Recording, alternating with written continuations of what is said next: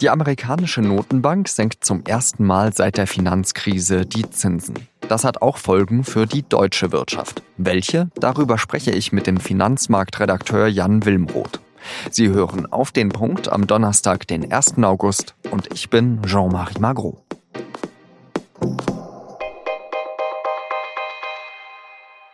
Jerome Powell hat keinen einfachen Job. Denn jedes Wort, das der Präsident der US-Notenbank Federal Reserve sagt, kann sofort eine Krise an den Finanzmärkten auslösen.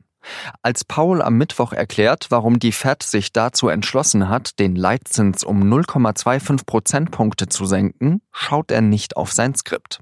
We see uh, trade policy developments which at times have been disruptive and then have been less so, and also inflation running below target. So we see those as threats to what is clearly a, a favorable outlook. Ein etwas sperriger Satz, der übersetzt bedeutet, der Handelskrieg von Donald Trump mit China macht uns Sorgen. Und deswegen müssen wir als Notenbank gegensteuern. Trump hat in Jerome Powell einen Lieblingsfeind gefunden. Seit Trump im Amt ist, beschwert er sich über die Politik der Fed, die aus seiner Sicht die Zinsen viel zu hoch ansetzt. Wenn die Zinsen nämlich hoch sind, ist es umso teurer für Unternehmen oder Privatkunden, Geld von der Bank zu leihen. Trump will, dass die Notenbank billiges Geld auf den Markt wirft, damit die Wirtschaft noch schneller wächst. Die Aussichten sind aber nicht unbedingt gut. Trumps Handelspolitik macht vielen Unternehmen Sorge. Die Inflation ist zu niedrig und fast jeder zweite Finanzchef eines amerikanischen Unternehmens rechnet in den kommenden zwölf Monaten mit einer Rezession. Und die hätte natürlich auch Folgen für Deutschland und ganz Europa. Und darüber spreche ich mit Jan Wilmroth. Er ist Finanzredakteur für die SZ in Frankfurt am Main. Jan, wie kommt denn die Fed zu dieser Entscheidung, die Zinsen zu senken?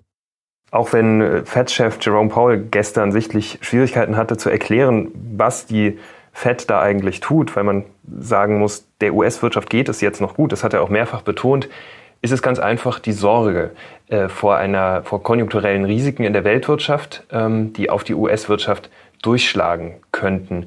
Und sie segeln so ein bisschen im Nebel, ähm, wie Paul auch gestern sagte. Wir haben keine Erfahrungen mit den Auswirkungen eines Handelskriegs. Und weil diese Auswirkungen aber wahrscheinlich negativ sein würden für die US-Wirtschaft, macht die Fed jetzt eine Art Versicherungslösung und sagt, wir senken vorsorglich die Zinsen, um uns gegen mögliche Abschwunggefahren abzusichern. Erfahrungen sind ein wichtiges Stichwort, aber auf den Finanzmärkten spielen ja vor allem auch Erwartungen eine wichtige Rolle. Ist es denn wirklich möglich, dass wir bald eine Wirtschaftskrise haben? Jerome Powell hat das gestern in der Pressekonferenz klar verneint. Es gibt noch keine Anzeichen für eine Krise, für eine Rezession. Er hat mehrfach betont, die US-Wirtschaftslage ist noch gut. Ähm, was aber auch wahr ist, die Abwärtsrisiken, also die Risiken, dass es einen Abschwung geben könnte, der muss keine Krise sein, es muss keine Rezession sein, aber dass sich eben der Aufschwung verlangsamt, das ist alles wahrscheinlicher geworden und dem will man jetzt vorgreifen, damit man am Ende nicht äh, da steht und nur reagieren kann auf eine Wirtschaftsentwicklung, äh, die, die vielleicht schon negativer geworden ist, als man das hat kommen sehen. Auf den Finanzmärkten hängt ja wirklich alles mit allem zusammen. Heißt das, dass die Zinsentscheidung in den USA auch den Euro umso mehr unter Druck setzt? Das würde ich erstmal nicht kommen sehen. Die Finanzmärkte hatten sich darauf eingestellt, dass die Fed jetzt beginnt, die Zinsen zu senken und dann weitere Zinsschritte unternimmt, vielleicht noch in diesem Jahr. Äh, und jetzt hat Jerome Powell aber gestern deutlich gemacht, das ist jetzt auf keinen Fall der Beginn einer Serie von Zinssenkungen, sondern wir fahren auf Sicht und weil der Dollar eben in äh, Erwartung der FED-Entscheidung schon so ein bisschen unter Druck geraten war, stieg jetzt die Nachfrage nach Dollar wieder, weil man dachte, okay, so ganz so locker wird die Geldpolitik doch nicht. Ähm, und äh, dadurch sinkt relativ zum Dollar äh, der Euro-Kurs. Das heißt, äh, der sinkende Euro ist begründet in einem steigenden Dollar. Und deswegen völlig richtig, alles hängt mit allem zusammen und deswegen funktioniert die Analyse der FED-Zinsentscheidung auch nicht, ohne sich die Entscheidung der anderen Notenbanken anzuschauen. Welche Folgen hat denn diese Entscheidung für uns Europäer? Also wer jetzt äh, nächste Woche in die USA fliegt, der muss damit rechnen, dass er mehr ausgibt für sein Essen oder für das, was er da einkauft, für sein Hotelzimmer, als äh, vorher geplant, weil der Dollar einfach ein bisschen teurer geworden ist. Ähm, direkte Folge äh, kann man so zusammenfassen, äh, indem man sagt, die niedrigen Zinsen sind jetzt umso mehr zementiert, dadurch, dass auch die Fed die Zinsen wieder gesenkt hat.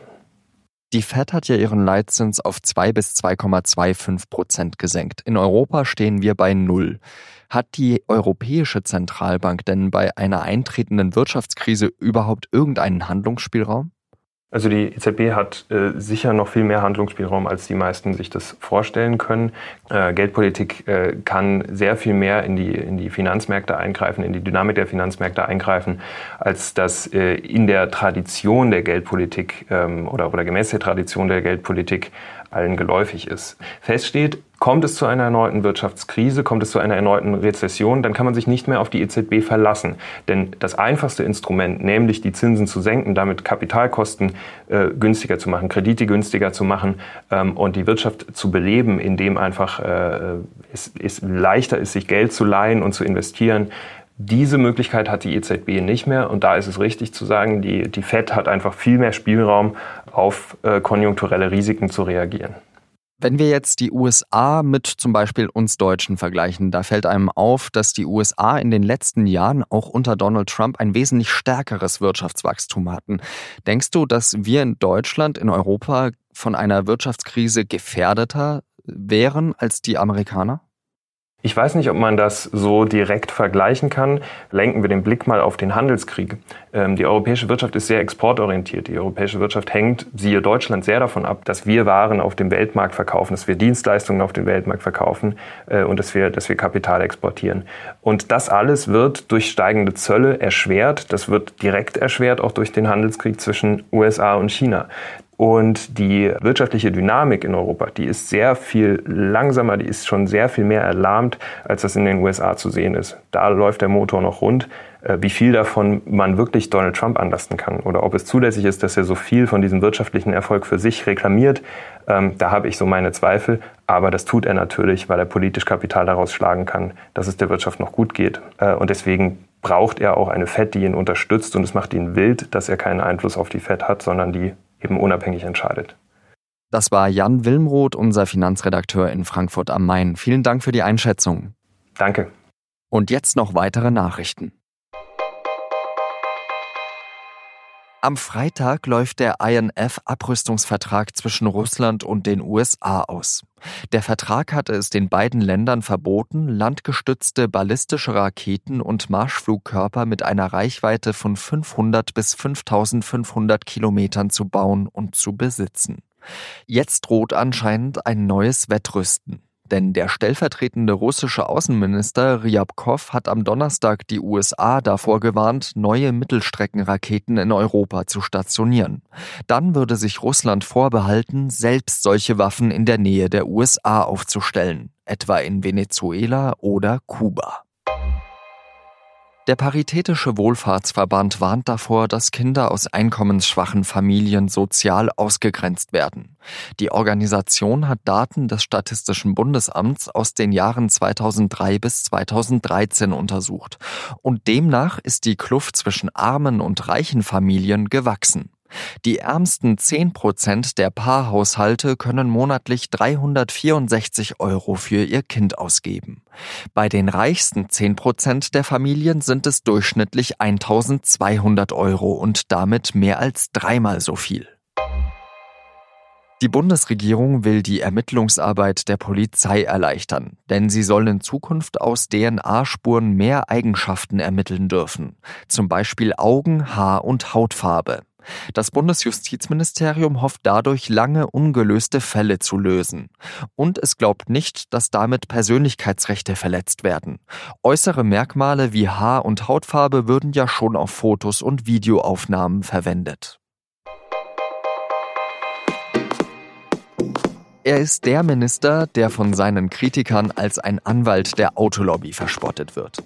Andere lächeln, wenn er sich für E-Roller einsetzt oder wenn er mal als DJ eine Disco in Waldkirchen eröffnet. CSU-Verkehrsminister Andreas Scheuer scheint ein schmerzfreier Mensch zu sein, schreiben Roman Deininger und Markus Balser. Sie haben ihn für die Süddeutsche Zeitung porträtiert. Den Text dazu lesen Sie auf der Seite 3 der Freitagsausgabe der SZ. Mit Digitalabo schon am Donnerstagabend. Das war auf den Punkt. Redaktionsschluss war wie immer 16 Uhr. Vielen Dank fürs Zuhören und bis zum nächsten Mal. Adieu.